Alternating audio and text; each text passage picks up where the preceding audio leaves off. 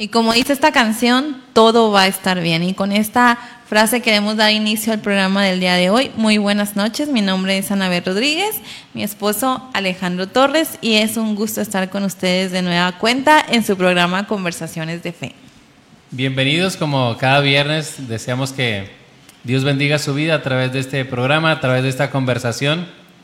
Les saludamos desde el área metropolitana de, de Nuevo León, Monterrey y sus alrededores para todos y cada una de las distintas páginas donde se transmite este programa.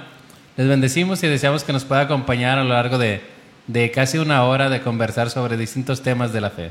Y también los invitamos a que sean partes, parte de esta conversación y pues pueden hacerlo eh, escribiéndonos qué opinan del tema del día de hoy, o si tienen alguna petición, o si nos quieren escribir desde dónde nos están viendo, o algo eh, bonito que les haya pasado hoy. Nos va a gustar mucho poder leer sus comentarios.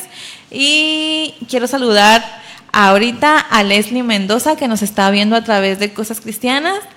Eh, Gracias, dice, Dios les bendiga siempre y sigan adelante. Muchas, muchas gracias, porque la verdad es que eso motiva nuestras vidas para continuar con este ministerio.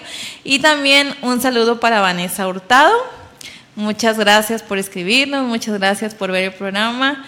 Saludos desde Chiapas, qué padre. Yo no conozco Chiapas todavía, pero sí, él sí conoce. Espero que un día me lleve. pero muchas gracias, Dios les bendiga y esperamos que disfruten el tema del día de hoy, que la verdad creo que va a ser de mucha bendición, no solamente para ustedes, sino también para nosotros. Y es lo padre de esto, que nosotros venimos aquí también a ser edificados con la palabra, porque estos temas cuando llegamos aquí es que Dios también está hablando a nuestras vidas.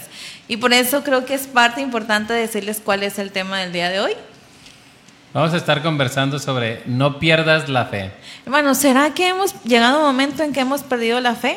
Y antes de eso quiero saludar a, a Marjorie Briseño. Bendiciones, Marjorie, Dios le bendiga donde quiera que usted esté. Y, y les preguntaba, ¿será que ha llegado un momento en que hemos perdido la fe? Y si somos sinceros, y creo que es un programa donde podemos ser nosotros. Cuando hoy mi esposo me decía, este va a ser el tema del día de hoy, digo, para mí, este tema es para mí. Y él me decía, pues para los dos. Y llegan momentos que aunque uno se cree que está firme, llegan momentos que te hacen tambalear donde uno pareciera que pierde la fe. Entonces, Qué buen tema el día de hoy, que Dios hable a nuestros corazones y que podamos terminar este programa fortalecidos creyendo que Dios va a obrar en nuestras vidas. Y le invitamos a que nos pueda dejar ahí un comentario, también si tiene un motivo por el cual quiere que estemos orando. Queremos orar por usted al final del programa y agradecemos el favor de su compañía, el favor de regalarnos ese tiempo desde el lugar donde esté, lo que esté haciendo. Quisiéramos conversar sobre no pierdes la fe y vamos a estar utilizando el pasaje que viene en el Evangelio de, Marcos en el capítulo 5. Es la sección del verso 21 al 43. Y primeramente vamos a leer los primeros versículos para ir reflexionando, conversando sobre esto. Así es.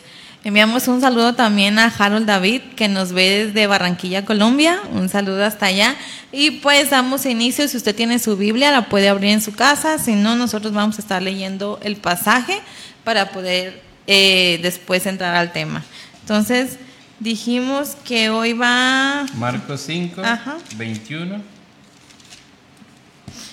al 26. Bueno, voy a darle lectura. La palabra de Dios dice, pasando otra vez Jesús en una barca a la orilla, se reunió alrededor de él una gran multitud y él estaba junto al mar. Y vino uno de los principales de la sinagoga llamado Jairo y luego le vio, se postró a sus pies y le rogaba mucho diciendo, mi hija está agonizando, ven y pon las manos sobre ella para que sea salva y vivirá. Fue pues con él y le seguía una gran multitud y le apretaban. Pero una mujer que desde hacía 12 años padecía de flujo de sangre y que había sufrido muchos, mucho de muchos médicos y gastado todo lo que tenía y nada había aprovechado, antes le iba peor. Cuando oyó hablar de Jesús, vino por detrás entre la multitud y tocó su manto. Voy a estar leyendo el versículo 24 al 26 en otra versión para tener un poquito más la idea Dice, Jesús fue con él y toda la gente lo siguió apretujada a su alrededor. Una mujer de la multitud hacía 12 años que sufría una hemorragia continua. Había sufrido mucho con, con varios médicos y a lo largo de los años había gastado todo lo que tenía para poder pagarles, pero nunca mejoró. De hecho, se puso peor. Y quizás de entrada una de las cosas que, que me llama la atención es que dice que, que, consultó con los médicos, dice gastó su fortuna porque era muy, muy costoso, pero dice que en nada le aprovechó, incluso antes le iba peor, es decir, no le aprovechó a esta mujer ir a los médicos. Sabemos que Dios les ha dado sabiduría, ha trabajado a través de ellos, pero vemos que hay casos que solamente Dios puede resolver y el que entra en escena primeramente es un hombre llamado Jairo, el principal de la sinagoga, que ve, que viene Jesús y se postra delante de él y dice, Señor, ven a mi casa porque tengo esta necesidad, tengo este problema. Y dice la escritura que en eso, en eso iba Jairo y Jesús con, la, con todos sus discípulos, la multitud, a la casa de Jairo. Y hay lo que se llama como el, dos milagros dentro de uno mismo, pero quisiéramos situarnos un poquito más en el, de la mujer de flujo de sangre. Van en, rumbo, en ruta a la dirección de, Jairo, ese principal de la sinagoga que busca a Dios, que se acerca, se postra ante Jesús, y ellos van. Pero es interesante que la narración empieza diciendo después, fue pues con él y le seguía una gran multitud y le apretaba. Pero una mujer que desde hacía 12 años padecía de flujo de sangre, y había sufrido mucho de muchos médicos y gastado todo lo que tenía y nada había aprovechado, antes le iba peor. Nuestra reflexión es, no pierdas la fe. Hay ocasiones que no solamente en, dejar de creer, cuando hablamos de perder la fe, es cuando a veces hay situaciones, hay circunstancias que nos hacen dudar, que nos hacen reflexionar. Incluso hay gente que, que en medio de la prueba, en medio de la angustia, puede sentirse devastada, desmoronada, pero si algo nos deja ver la escritura de manera categórica, es que Dios es digno de confianza, que Jesús lo que Él dice, Él lo, cumple y que usted y yo estamos seguros en Él. Entonces la narración empieza con Jairo, pero después e, entra en escena esta mujer y repito, nos vamos a enfocar un poquito más en esta mujer, la cual la escritura dice que tenía 12 años padeciendo flujo de sangre, o la nueva traducción viviente dice una hemorragia continua. 12 años, 12 años padeciendo, 12 años en esa condición, 12 años que la condición que ella tenía, esa hemorragia, la, cultura o, parte del reglamento de ese entonces la consideraba como una mujer impura, no podía acercarse a las cosas de Dios, no podía acercarse a los varones, estaba apartada por, por su problema de salud. Y entonces en ese sentido era una condición muy grave. 12 años, 12 años padeciendo eso. Quizás a veces nosotros con una semana o tres días. O con una gripita, ¿no? O, dos días que estamos ahí por, por el COVID o cualquier cosa, sentimos ahí que, que se va a acabar el mundo. Pero esta mujer tenía 12 años. Y, y, una de las cosas que llevo a reflexionar juntamente con ustedes es que ella buscaba por todos los medios. No, no se quedó ya en el post y no, pues ya en esta condición, sino que ella buscaba. No se acostumbró. No se acostumbró y, y, especialmente buscaba solución, buscaba su problema. Y mientras quizás tenía el recurso, pues fue con los médicos, quizás le dijeron, no, es que acá hay un especialista y vamos para allá y no, no, no pudo resolverle su problema. No, pues entonces tienes que ir a otro especialista y tuvo que ir, buscar. Dice la escritura que gastó todo lo que tenía en médicos, pero nada le aprovechaba. A veces la salud es una situación que merma lo espiritual, lo emocional, pero también lo económico. Algunos padecimientos, algunas situaciones son costosas y en nuestro medio, en la sociedad que estamos viviendo, en el tiempo que estamos viviendo, las cosas se han encarecido mucho. Pero esta mujer quería, quería su sanidad, quería eso justo cuando ya quizás había gastado todo, justo cuando quizás no había esperanza, aparece el Señor Jesús. Y aun cuando pareciera que esta mujer no tenía esperanza, ella seguía intentándolo. Una de las cosas maravillosas que nos deja ver esta palabra es que no perdamos la fe, no perdamos la fe. A diferencia de cuando los discípulos iban en la tormenta, iban en ese barco, se aparece la tormenta. Ellos dudaron. Jesús iba con ellos, estaba dormido, es cierto, pero iba con ellos. Y Jesús les dice, ¿a dónde está su fe? ¿A dónde se fue su fe?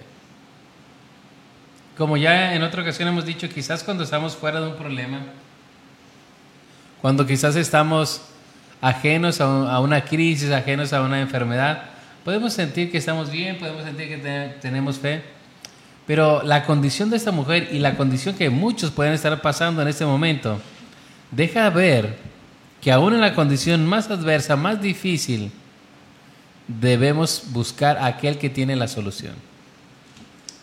Enfatizo nuevamente ese versículo. Pero una mujer que desde hacía 12 años padecía de flujo de sangre, que había sufrido mucho de muchos médicos y gastado todo lo que tenía. Había sufrido mucho. ¿Cómo te imaginas esa escena desde la perspectiva tuya? Hablando de los 12 años y así, creo que lo, como mujer lo entiendes un poco eso, ¿no? Y todas las que estamos aquí vamos a, entender que si de repente cuando llega nuestro periodo, un mes, todo lo que tenemos que llevar, estar 12 años con ese flujo de sangre y que la verdad no sabemos si a lo mejor era un flujo abundante y todo lo que conllevaba y que hace poco platicábamos de eso, que no era solamente tu padecimiento, sino a todo lo que no podías hacer por tener flujo de sangre. Entonces, en el tiempo donde ella vivía era estar aislada, era que la sociedad no, no podía convivir con la sociedad porque las mujeres cuando estaban en su periodo eran...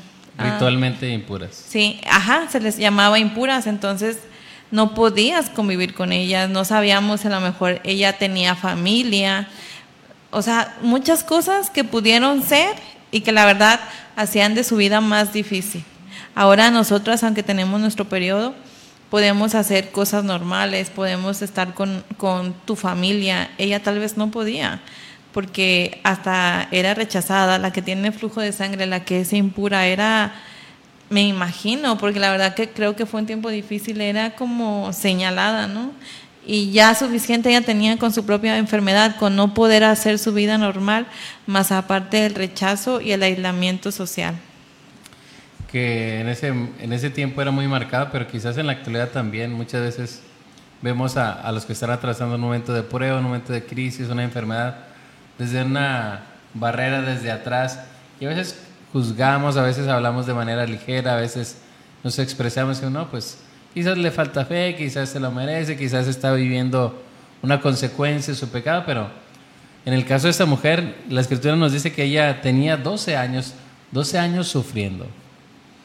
Y, y, cuando pasa quizás los primeros momentos de una enfermedad, cuando quizás estamos quizás con un diagnóstico, pues hay esa confianza, ¿no? Vamos a salir, quizás vamos a orar, voy a hacer esto, voy a buscar los médicos, voy a buscar el especialista, voy a salir. Pero quizás en el primer año no sucedió.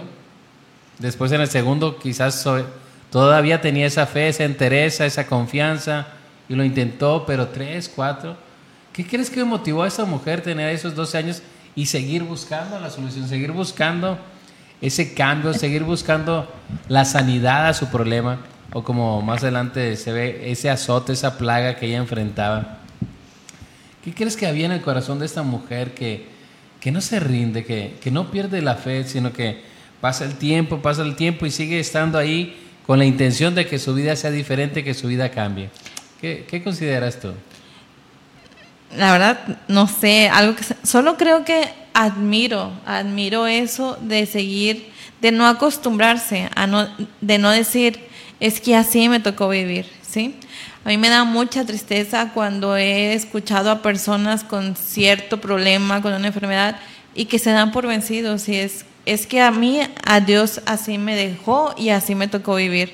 Esa mujer no, esa mujer buscó la manera, buscó los medios porque quería, me imagino yo que quería una vida normal, quería poder disfrutar de cosas que las demás mujeres podían hacer, quería tal vez saber qué era tener una vida cotidiana, qué era tener una vida sin ese padecimiento, sin estar aislada, sin ser rechazada, poder ver a los demás, sí, poder tener todo lo que eso no tenía. Yo creo que era una ilusión en su vida. Yo quiero eso. Quiero lo que los demás, yo quiero poder disfrutar de lo que los demás disfrutan. Yo quiero poder ser parte de ellos. Hay cosas que, la escritura sí explica y hay cosas que, que no, pero podemos inferir, podemos reflexionar, podemos pensar. Me imagino que durante todo este proceso de 12 años hubo quizás voces, hubo quizás momentos de caída, de desánimo, momentos donde pensaba perder la fe, voces que le decían, ya no hay solución, no hay salida para ti. Y, lo, lo, resaltable de esta mujer es que pasaba el tiempo y ella seguía teniendo esa confianza. Mientras tenía el recurso, buscó. Pero ahora que ya no tiene el recurso, sigue teniendo esa misma esperanza, sigue teniendo esa misma confianza. Y una de las cosas que te queremos dejar en esta noche es que no pierdas la fe. No sabemos el caso, no sabemos la situación que tú estás atravesando, pero no pierdas la fe. Puede ser quizás un hijo que se ha apartado, un hijo que se ha salido de la casa, un hijo que está viviendo perdidamente como aquel hijo pródigo, y tú como padre, como madre, tu corazón se carga, se ha angustiado. No pierdas la fe, no pierdas la esperanza, sigue clamando, sigue buscando, sigue llevando tu solicitud delante de Dios, tu ruego, tu petición a Él. Puede también ser una enfermedad. Puede ser una enfermedad. Puede también ser una enfermedad. Puede ser un problema muy, muy personal que nadie sabe algo que lo tienes escondido, que nadie se imagina por lo que tú estás pasando y que tú crees que no va a haber solución, porque tal vez has orado y Dios no ha contestado y dices, yo me voy a quedar así con eso, yo me voy a quedar así con ese problema. Pero como hemos visto a través de los casos de cada viernes, podemos ver esperanza, podemos ver personas que fueron cambiadas, este, y hay una palabra íbamos a una librería y había una palabra metamorfosis, se me quedó muy bien. Y me dice mi esposo, oye, ¿y esa palabra está en la Biblia? Yo le digo, ay, yo nunca la he visto. y ella me dice, cambio, transformación, y está en la Biblia, y lo vemos a través de todos estos personajes. Entonces, Dios puede traer esa metamorfosis en la vida, a nuestras vidas, y es lo que yo pensaba hoy en la mañana. Decía, Señor, que yo pueda tener esa metamorfosis en ese problema que yo tengo, que yo pueda ser cambiada y transformada y todo eso pueda ser nuevo. Eso es lo que yo deseo en mi vida y que eso también sea lo que tú desees para ti, que la fe nos haga a no quedarnos donde estamos en el problema, que nos haga avanzar, buscar y no buscar al último a Dios, como ella, esta mujer que había buscado muchas opciones y ahora que ya no tenía nada, su única esperanza era Jesús, pero que nosotros antes de eso podamos seguir buscando a Dios, pedir que haga ese cambio en nosotros, que podamos ser libres de eso que nos está atando en este momento. Y que continuando con esa palabra metamorfosis, tiene que ver con, con lo que sucede en esa transformación, ese cambio que, que tiene la oruga y que a través de un procedimiento, a través de un proceso, después esa oruga se convierte en una mariposa. Y, y, y, es lo que hemos visto, ¿no? Y a través de ciencias naturales, y que ese cambio es doloroso, es muy doloroso porque tiene que desprenderse de una membrana y tiene que hacer fuerza, no la puedes ayudar, lo tiene que hacer solo. Y qué doloroso es para nosotros pasar por eso. cosas. O, o el proceso, ese proceso de cambio, ese proceso de transformación en algunos puede ser un problema, en algunos una enfermedad, en algunos quizás el matrimonio. Puede ser, y es un proceso difícil, un proceso doloroso.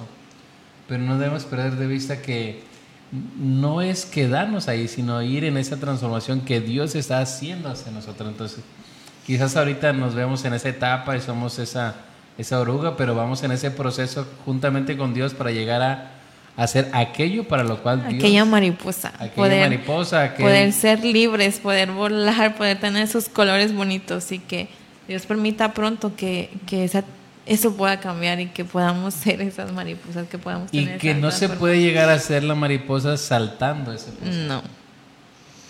Que muchas veces queremos evitar el dolor, queremos evitar la prueba, queremos evitar el, el fracaso, pero todos y cada uno de los momentos de llanto, de tristeza, de fracaso, es parte de la bendición, es parte del éxito, es parte del proceso que Dios nos lleva para esa transformación total que Él tiene. Porque dice la Escritura, estando persuadido de esto, que el que comenzó en vosotros la buena obra, la perfeccionará hasta el día de Jesucristo. Y también dice el Salmo, Jehová cumplirá su propósito en mí. Así que es Dios un especialista en transformar vidas, Es Dios un, especialista en caminar juntamente con nosotros en los momentos duros, en los momentos difíciles. Entonces, 12 años, en ese sentido, esta mujer estaba atravesando muchas situaciones físicas, emocionales, sociales, pero seguía teniendo esa expectativa, seguía teniendo esa esperanza, seguía teniendo esa convicción de que no debería quedarse ahí, no debería quedarse en esa situación. Y una de las cosas importantes que tú y yo debemos tener presente el día de hoy, Jesucristo es el mismo de ayer, de hoy, por todos los siglos. Lo que hacía en ese tiempo cuando Él estaba aquí en la tierra de manera física, lo sigue haciendo. Y es interesante que quizás era un problema muy personal, muy íntimo, y Dios conoce nuestras situaciones, Dios conoce nuestro corazón, Dios conoce aquello que estamos batallando, que no le hemos dicho a nadie, Dios conoce lo más íntimo. Y hoy quiere Dios hacer algo en eso, tomar ese asunto, esa situación en sus manos para bendecir. Esta mujer al saber que Jesús estaba ahí, al saber que Jesús estaba pasando por esa, por esa región, aun cuando incluso iba en una dirección, escuchando, en una dirección a la casa de Jairo, no iba a su casa, no es que Jesús le dijo, vente, sino que ella viendo la oportunidad, viendo el momento, viendo que Jesús estaba ahí, tenía una, una pensamiento, una perspectiva, una idea muy clara ella. Y dice la escritura, Marcos capítulo 5, verso 28 dice, porque decía, si tocare tan solamente su manto, seré salvo. Eso era lo que gobernaba, al saber, al escuchar, al oír que Jesús estaba ahí, el pensamiento de esa mujer era este. Si yo toco su manto, seré sana. Vemos una mujer que tiene fe. Una mujer que el tiempo, que la prueba, que la burla, que el estigma, que el rechazo. Es más, el tiempo en sí a veces es difícil. A veces el tiempo en sí conlleva en el tiempo de, de la prueba del dolor un gran peso. Contra toda esa mujer seguía teniendo esa fe. Si tan solamente tocar el borde de su manto seré salva. Ella no dudaba, ella tenía una seguridad, ella tenía una confianza. Ya intenté, ya busqué, ya fui a la sabiduría, al conocimiento humano, pero antes me ha ido peor. No me han resuelto mi problema. Voy a aquel que es el verbo encarnado, Dios mismo, voy a aquel que puede transformar mi vida. Es decir, no va solamente con una frase, sino que deposita su vida en esa dirección si tan solamente tocar el borde de su manto. ¿Hay un atisbo de duda? ¿Ves que hay cierta incredulidad en esa mujer? No. ¿Qué sería lo que llevó a esa mujer a tener esa confianza en Jesús? Porque una de las cosas que resalta el escritor no es la fe de esta mujer, sino la fe que es depositada en Jesús. Porque muchas veces nos quedamos en, en el personaje, en el milagro, cuando nuestros ojos deben estar puestos en aquel que hace el milagro aquel que restaura, aquel que sana, aquel que perdona y aquel que trae vida eterna para aquel que confía en él. Si tan solamente tocar el borde de su manto, una expresión de fe, una expresión de confianza. Y, reitero, esto tiene mayor valor porque lo dice una mujer que ha estado enferma por 12 años, que ha estado padeciendo, Quizás lo que estás viviendo, lo que estás atravesando, déjame recordarte algo que dice la palabra de Dios, que Él estará con nosotros todos los días hasta el fin. Y en ese proceso, en ese tiempo, el Señor va contigo. En eso que estamos viviendo, en eso que estamos atravesando, el Señor está con nosotros. El Señor camina, el Señor está cercano al que tiene el corazón quebrantado. Es decir, no nos ha abandonado, no nos ha desechado, sino que es un proceso, es un tiempo que Dios está trabajando en nosotros, en cada uno de nosotros, pero sobre todo Dios va contigo. El Señor prometió, nunca te dejaré ni te desampararé, dice el Señor. Jehová es mi luz y mi salvación, ¿de quien temeré? Jehová es la fortaleza de mi vida, ¿por qué estar atemorizado? En ese tiempo, en ese momento en el que ella va en busca de Jesús, Jesús ya sabía de este caso, Jesús ya sabía de esta mujer porque Él lo conoce todo. Y la actitud de esta mujer, versículo 29, y enseguida, enseguida la fuente de su sangre se secó y sintió en el cuerpo que estaba sana de aquel azote. Ni siquiera Jesús oró por ella, ni siquiera la ungieron, ni siquiera hubo una reunión de pastor, vamos a orar por ella.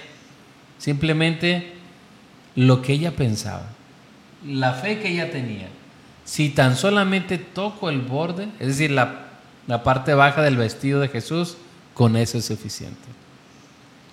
¿Qué era lo que motivó a esta mujer a tener esa confianza? ¿Qué es lo que nos motiva en medio de la prueba a seguir esperando, a seguir confiando? Y es la palabra de Dios. Es lo que Dios nos ha dicho. La palabra de Dios es lo que nos vivifica, nos da fortaleza en medio del dolor, en medio de la tormenta, en medio de la prueba. Es saber que la voz de Dios calma nuestros temores. Es saber que su voz trae paz, que su voz trae sosiego, que su voz puede traer una bonanza en medio de las tormentas. Que quizás podemos seguir atravesando el momento difícil, pero su voz, su palabra es la que nos da el aliento, nos continúa en ese proceso, en ese peregrinar para cada uno de nosotros. Si yo le preguntara, amigo, en esta, en esta noche o dependiendo del día que nos vea, ¿cuál fue la última palabra de Dios, el último versículo que lo ha sostenido en un tiempo difícil? ¿O qué le ha sostenido de manera personal en el tiempo de crisis? Sigue siendo su palabra. No solo de pan vivirá el hombre, sino de toda palabra que sale de labios o de boca del Señor. Lo que nos sostiene en el tiempo más difícil, en el tiempo de prueba, en el tiempo de llanto, en el tiempo de dolor, es la palabra. Agarrarnos a la promesa, agarrarnos a la palabra de Dios. ¿Cuántas promesas nos ha dado el Señor? ¿Cuántas promesas siguen estando vigentes? ¿Cuántas promesas están ahí para que usted y yo vayamos con fe, con confianza, con certidumbre? Y quizás a veces utilizamos de manera ligera, ¿no? Pues es que tenga fe. No, si está atravesando un momento, es que debe tener fe. O si no viene la solución inmediata, si no viene la solución rápidamente, podemos decir, ah, es que a ese hermano, a esa hermana le falta, fe. Pero Dios no nos hace como robot o, o en modelos. Dios tiene un trato personal. Es una historia de Dios y el hombre de Dios y usted que Dios está escribiendo, que Dios está desde su sabiduría, desde su amor permitiendo. Hay cosas que no entendemos, hay cosas que van más allá, hay cosas que humanamente uno diría, Señor, dame eso, quiero eso, pero hay cosas que Dios dice, hay un tiempo, hay un proceso, hay una manera, hay un tiempo oportuno en el cual vendrá esa bendición. Por eso, cuando no vea la respuesta, cuando sienta que sus oraciones no son escuchadas por Dios, cuando vea que quizás a otras personas, a otras creyentes ya viene la bendición o ya ha venido esa bendición, usted y yo seguimos confiando en el Señor. Usted y yo sigamos esperando en el Señor. Esperemos porque el que ha de venir vendrá. Que nuestra confianza esté en el Señor. Y esto tiene una relación con lo que dice el libro de Salmos capítulo 40. Voy a pedir a mi esposa si tiene bien leerlo, el libro de Salmos capítulo 40 versículo 1 al verso 5, donde David, en medio del dolor, en medio de la situación, nos lleva a reflexionar que lo que estemos pasando, el tiempo que estemos atravesando, debemos tener nuestra confianza en el Señor. Salmo 40, verso 1 al 5, por favor. Dice, paciente esperé a Jehová y se inclinó a mí y oyó mi clamor y me hizo sacar del pozo de la desesperación, del lodo cenagoso Puso mis pies sobre peña y enderezó mis pasos. Puso luego en mi boca cántico nuevo, alabanza a nuestro Dios. Verán esto muchos y temerán y confiarán en Jehová. Bienaventurado el hombre que puso en Jehová su confianza y no mira a los soberbios ni a los que se desvían tras la mentira. Has aumentado, oh Jehová Dios mío, tus maravillas y tus pensamientos para con nosotros. No es, no es posible contarlos ante ti. Si yo anunciare y hablare de ellos, no pueden ser enumerados. Amén. Quisiéramos compartir un poquito algo de, de, lo que dice este salmo porque tiene una relación con lo que estamos compartiendo. Con paciencia esperé que el Señor me ayudara. Otra versión lo dice así. Con paciencia esperé que el Señor me ayudara. Y a veces creo que como seres humanos vivimos una vida muy ajetreada, queremos todo rápido, todo sencillo. A veces nuestros tiempos no son los tiempos de Dios. A veces que queremos que sucedan todas las cosas y que sucedan ya. Pero no olvidemos que Él es el que tiene el control de todas las cosas. Es el que tiene el control de cada uno de nosotros. Y en medio de lo que estemos pasando, en medio de la prueba, no debemos perder de vista que Él nos ama con un amor grande, un amor muy especial. Él te ama con, unos, con, un amor muy grande. En lo que estás pasando, quizás te sientes solo, te sientes sola, desamparado, abandonada. Déjame decirte que Dios te ama con un amor muy especial. Quizás esas sean unas ideas que, o pensamientos que venían a la mente de esta mujer. 12 años, ¿será que merezco este castigo? ¿Será que Dios me está castigando? ¿Será que estoy recibiendo este azote, esta plaga por mis faltas, por mis pecados? Muchas cosas que pudieron estar viniendo a la mente, al corazón de esta mujer. Pero esta mujer, a pesar de todos sus pesares, a pesar de que su enfermedad, su condición, su dinero estaba acabado, tiene esa fe, esa confianza en Dios. Y es ahí en la prueba donde se, nota la fe. ¿Dónde está nuestra fe? ¿Dónde está nuestra confianza? ¿Dónde está aquel que seguimos con todo nuestro corazón? Dice, con paciencia esperé que el Señor me ayudara y Él se fijó en mí y oyó mi clamor. Me sacó del foso de desesperación, del lodo y del fango, puso mis pies sobre el suelo firme y a medida que yo caminaba me estabilizó. Me gusta esta versión porque da, la idea de que sigue estando en un pozo de desesperación, sigue estando desesperado, pero sigue clamando por la ayuda de Dios, sigue clamando porque Dios intervenga. Y dice que puso sus pies sobre firme. Es decir, el paso que estaba haciendo el salmista se hundía, era como arenas movedizas, pero cuando lo toma el Señor, camina sobre eso y cada vez se va estabilizando más, cada vez se va fortaleciendo más. Y cuando Dios toma el control, cuando Dios participa en nuestras vidas, en nuestros problemas, Él da un paso, da dos pasos y da los pasos necesarios para ti y para mí. No perdamos de vista que en el tiempo de la prueba, en el tiempo difícil, Dios nos ama. Y Dios está trabajando, Dios está haciendo su obra. Debemos descansar en Él. ¿Qué duele? Que tenemos tristeza, que tenemos angustia que pensamos muchas cosas, incluso a veces pensamos lo más negativo siempre. El Señor sigue siendo el mismo. El Señor está pasando por aquí. El Señor estaba pasando por esa ciudad, estaba pasando por esa región. Y decía esa mujer, si tan solamente tocara el borde de su manto. Si tan solamente eso. Si tan solamente llegara ahí, si tan solamente hiciera eso. Y ella, para tocar el borde, algunos comentaristas, algunos intérpretes dicen, que tuvo que postrarse, tuvo que quizás ir entre la multitud para tocar el borde del manto del Señor. Humillarse. Humillarse. Cuando esta mujer hace esto, está reflejando fe. Pero quisiera llevarte a reflexionar, ¿en dónde estaba la mujer de, perdón, en dónde estaba la fe de esta mujer? Estaba en Jesús. Al oír que Jesús estaba ahí. ¿Qué escuchó que Jesús estaba ahí? ¿Y quién es Jesús? Es el Hijo de Dios. Aquel que vino y anduvo haciendo bienes y sanando a muchos enfermos. Dice la escritura que venían de distintas regiones cuando sabían que Jesús estaba ahí y sanaba no a uno, no a dos, a todos de diversas enfermedades y expulsaba a los demonios.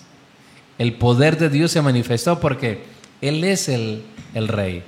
El reino de Dios estaba ahí entre nosotros, entre esa multitud.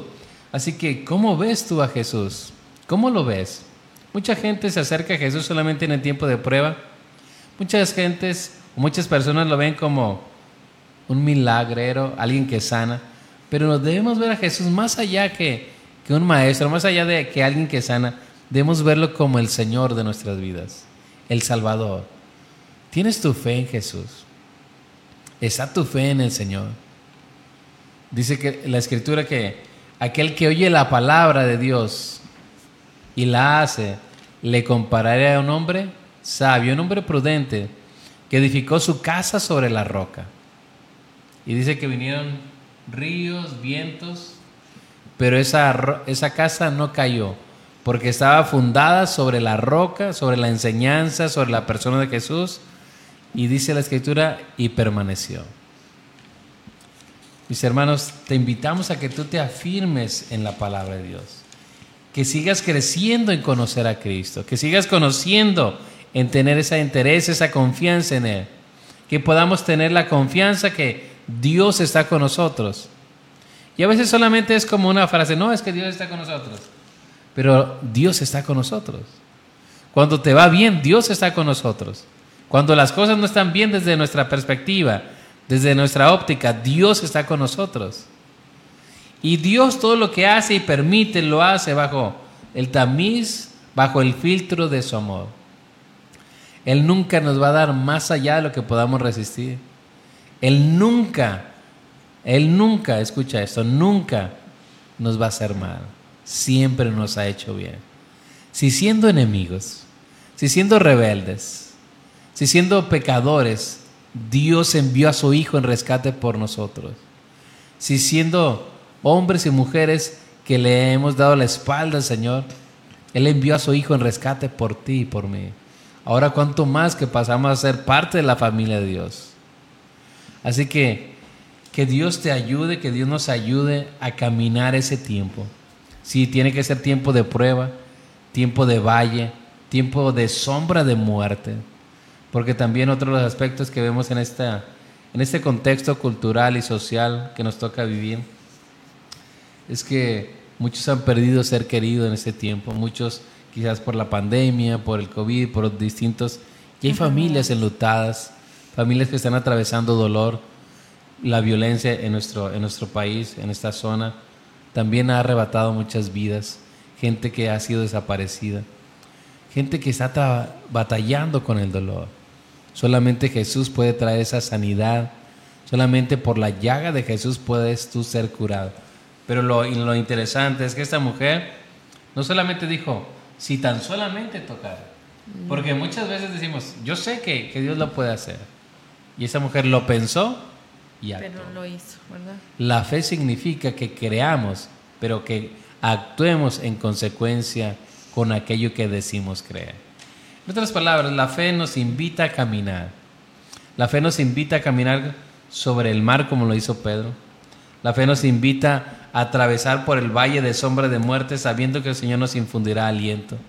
La fe nos invita a ir a tocar el borde del manto del Señor para recibir esa sanidad. Sobre ese caso, sobre ese problema, sobre esa circunstancia particular. Quizás sobre esa situación muy personal.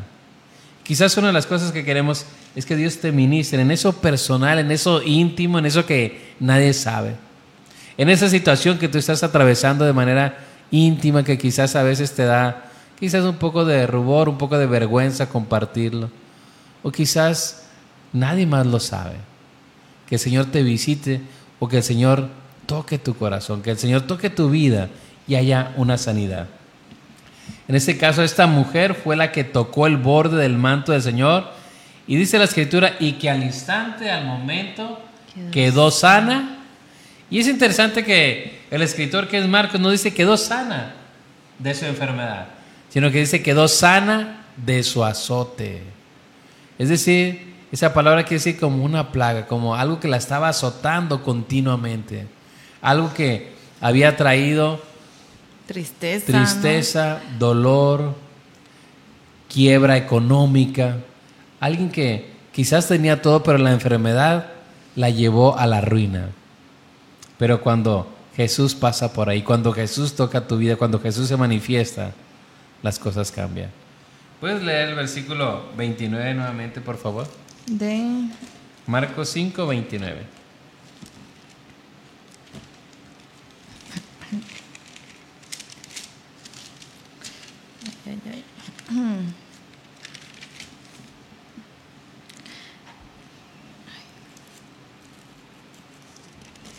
Marcos 5, verso 29, vamos a leer.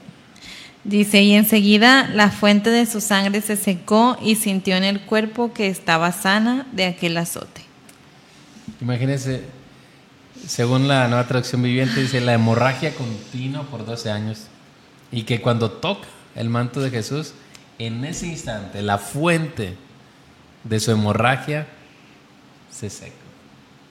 Es decir, sintió ella, dice alivio, sintió ella, sintió la sanidad.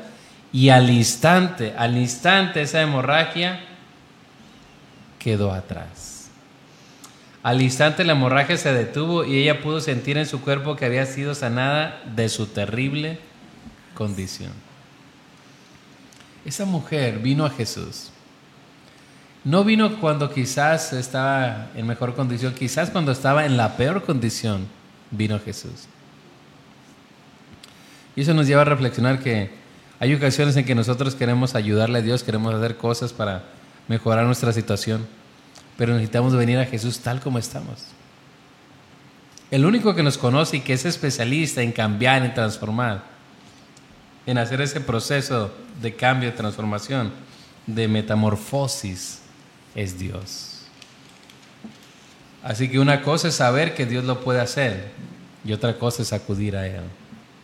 Una cosa es saber que Él tiene el poder, otra cosa es ir a Él a que escuche nuestro clamor. Así que la invitación es que sigamos el ejemplo de esta mujer en el aspecto de, de ir con fe a Jesús. La fe es poner nuestra confianza en Él, tener la certeza, la convicción de que Él va a hacer. Si Él es su voluntad, así va a ser. Esta mujer se apoyó finalmente en Jesús y quedó sana de su azote. Lo que los médicos no pudieron hacer. Lo que la riqueza de esa mujer no pudo traer esa sanidad. Lo que el tiempo no pudo curar. En un instante, en un momento, 12 años quedaron atrás. Yo puedo imaginar la escena de la mujer al sentir que está sana, al sentir que ha pasado esa terrible condición, ha pasado ese calvario, ha, quedado atrás el gozo, la alegría, el agradecimiento a su Señor. Así que cuando Dios haga la obra en ti, cuando Dios se manifieste, cuando Dios toque en el momento, en el tiempo de Dios, de ese toque, no te quedes callado, no te quedes callada, sino cuenta cuán grandes cosas el Señor ha hecho contigo. Así que esa mujer al instante, al instante quedó sana. ¿Y qué sucedió después? Puedes seguir leyendo a partir del verso 30, por favor. Dice, luego Jesús, conociendo en sí mismo el poder que había salido de él, volviéndose a la multitud, dijo, ¿quién ha tocado mis vestidos? Sus discípulos le dijeron, ¿ves que la multitud te aprieta y dices, ¿quién me ha tocado? Pero él miraba alrededor para ver quién había hecho esto.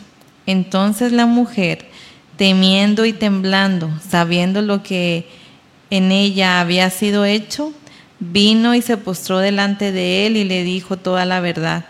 Y él le dijo, hija, tu fe te ha hecho salva. Ve en paz y queda sana de tu azote. Amén.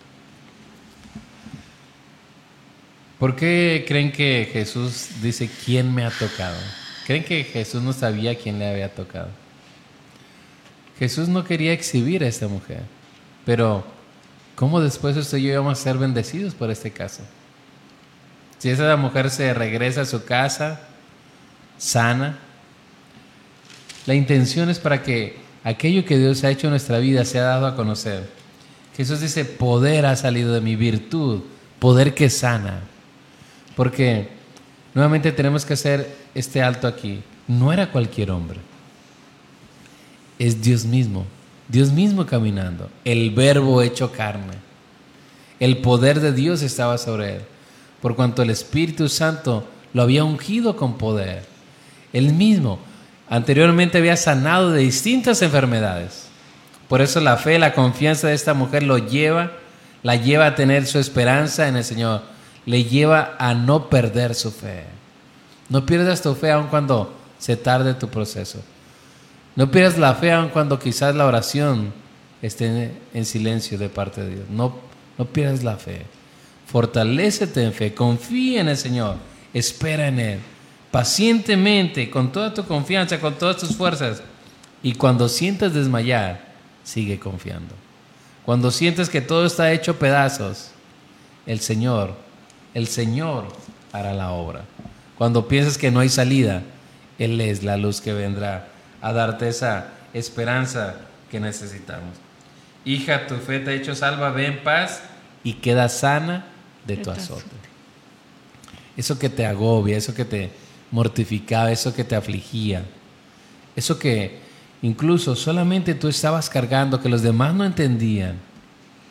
Porque a veces en el proceso, lo que Dios está haciendo, hay ocasiones en que quizás los que están alrededor ven que, que estamos en un proceso de Dios, pero no entienden el proceso de Dios. Y hay ocasiones en que quizás lo más sabio, lo más prudente es simplemente orar, simplemente acercarse. Yo recuerdo en una ocasión que, que estaba atravesando un momento muy difícil.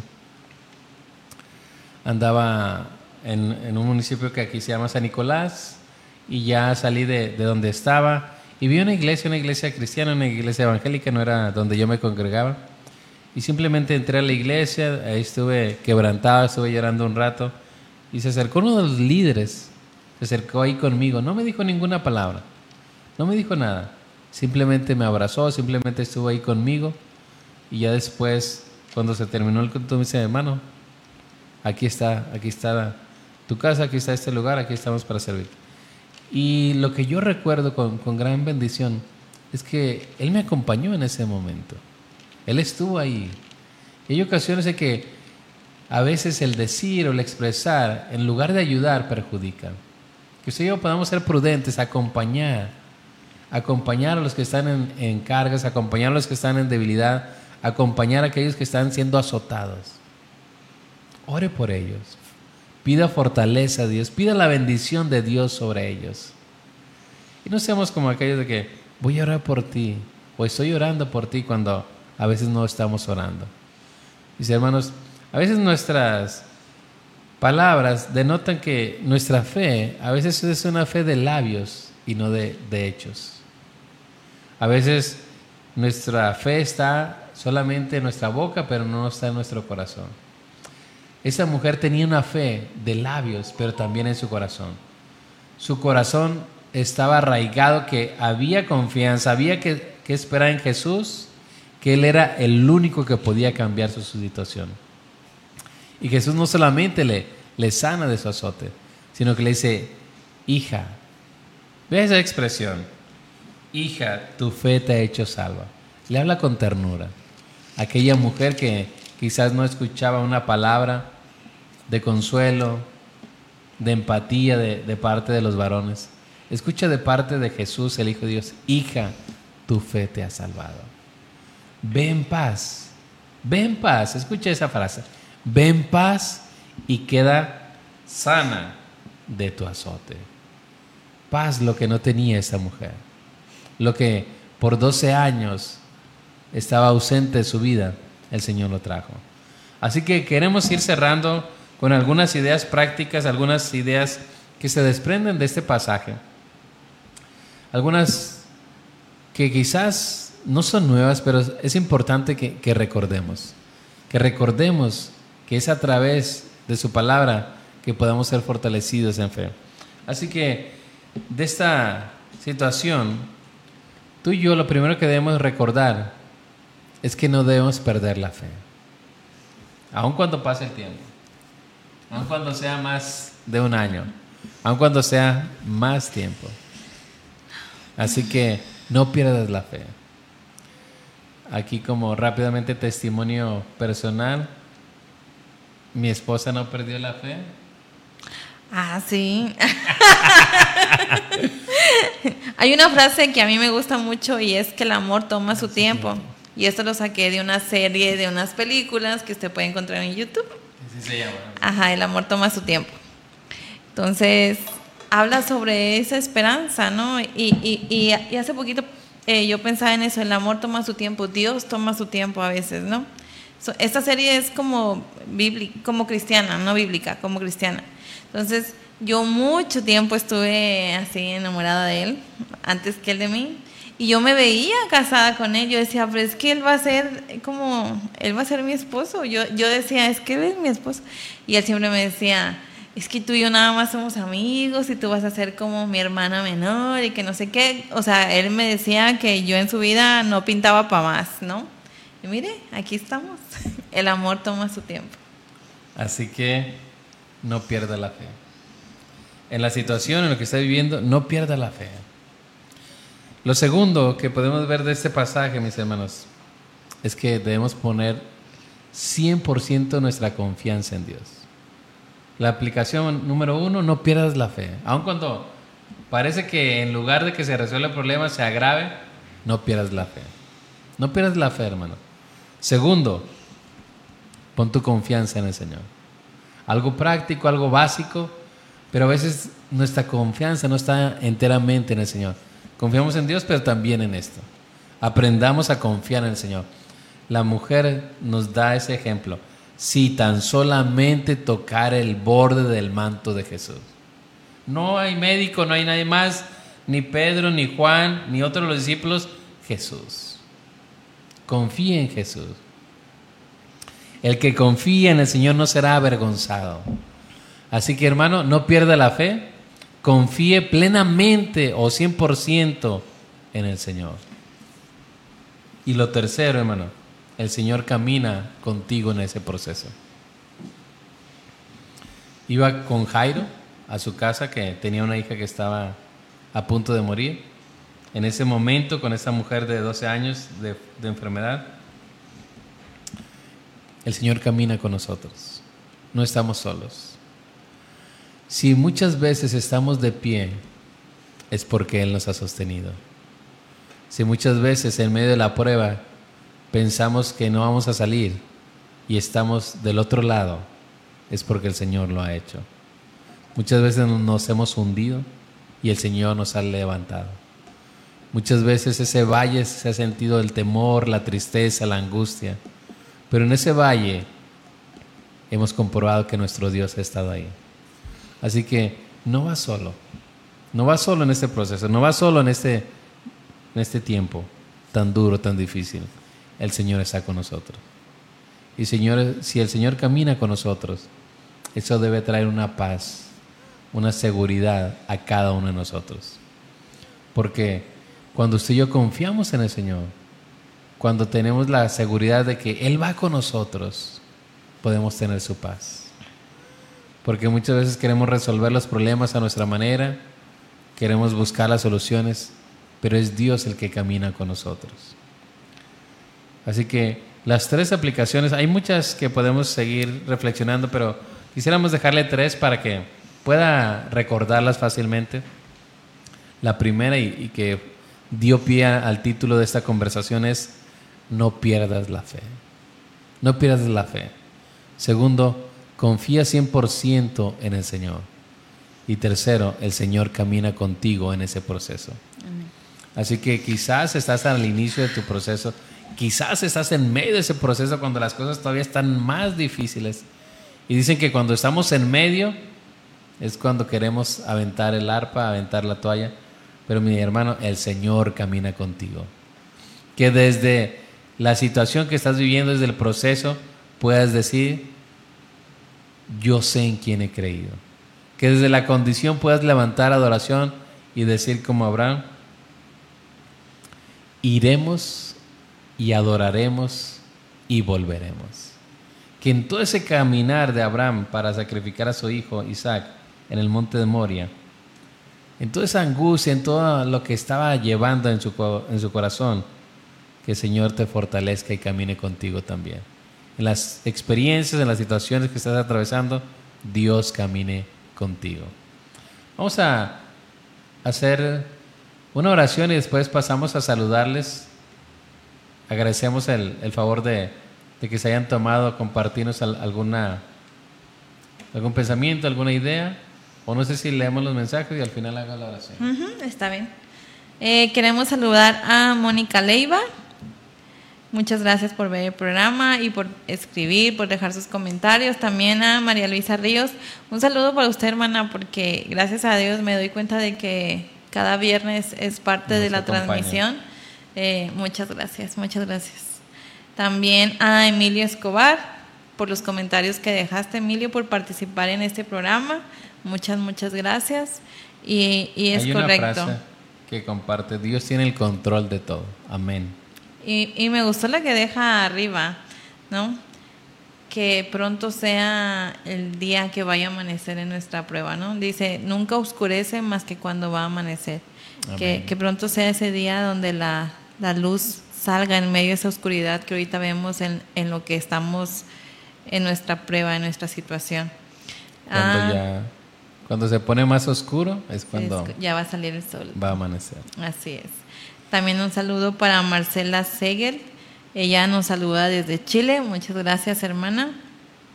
Y ya los demás ya los habíamos comentado al principio del programa. Muchas gracias a, a Cosas Cristianas. Yo creo que es una de las plataformas donde nosotros podemos tener más alcance a más personas y a más países. Y la verdad que eso nos llena de un agradecimiento profundo, saber que, que hay personas que pueden nutrirse junto con nosotros de estos temas, porque como lo decíamos al principio, son temas donde nosotros somos ministrados y qué bueno que más personas puedan sentirse alentadas, que podamos sentir esperanzados, que podamos sentirnos renovados en esa fe de continuar creyendo que Dios puede obrar para nuestra situación. También aprovechamos para saludar a nuestros hermanos de la Iglesia Bautista del Divino Maestro, a cada uno por sus oraciones, por su aportación tanto económica y moral para ese programa, y a cada uno de nuestros hermanos de distintas iglesias aquí en la zona, en la región que, que ven el programa. Gracias por acompañarnos, que el Señor les bendiga. Y vamos a orar, vamos a orar especialmente por esos casos personales, privados, que quizás nadie más sabe, pero que el Señor lo sabe y con eso es suficiente. Amén. Padre, queremos acercarnos delante de ti. Hemos escuchado tu palabra y tu palabra es verdad. Así que Dios nos acercamos para presentarnos nosotros, pero también presentar a tu pueblo, que tiene esa, esa carga, es, ese azote, Dios, eso que quizás lo derriba, Dios, en su ánimo, en su fe, que lo derriba continuamente. Pero hoy, pero hoy queremos acercarnos a, a ti, Señor, por fe, tocar, Dios, tu manto y recibir tu bendición. Padre, yo ruego que toques el corazón, Dios, que toques el cuerpo, que resuelvas, intervengas sobre esos casos íntimos, esos casos privados, esos casos, Dios, que están ahí en el corazón y que han pasado ya años, Dios, que pareciera que no hay una respuesta, que pareciera que se han quedado en el olvido. Yo te ruego, Dios, que bendigas a tu pueblo, que bendigas a cada uno de los que estamos aquí, Señor, y des tu bendición. Esa bendición que enriquece y no añade tristeza con ella. Que nos ayudes, Dios, en este proceso, que no perdamos la fe, porque tú nunca defraudaste a los que confiaron en ti, Señor. Bendíceles, Dios, con lo mejor del trigo, del pan, la mejor bendición sobre ellos. Te lo pedimos en el nombre de Jesús. Amén. Amén. Muchas gracias, hermanos. Muchas gracias por estar con nosotros. Los esperamos el próximo viernes a las 8 de la noche en su programa Conversaciones de Fe. Que tengan un excelente fin de semana y una bendecida noche. Dios con ustedes. Hoy en controles nuestro hermano Javi Núñez. Les manda Así es. saludos y bendiciones para ustedes y con el favor de Dios nos vemos el próximo viernes en su programa Conversaciones, Conversaciones de, de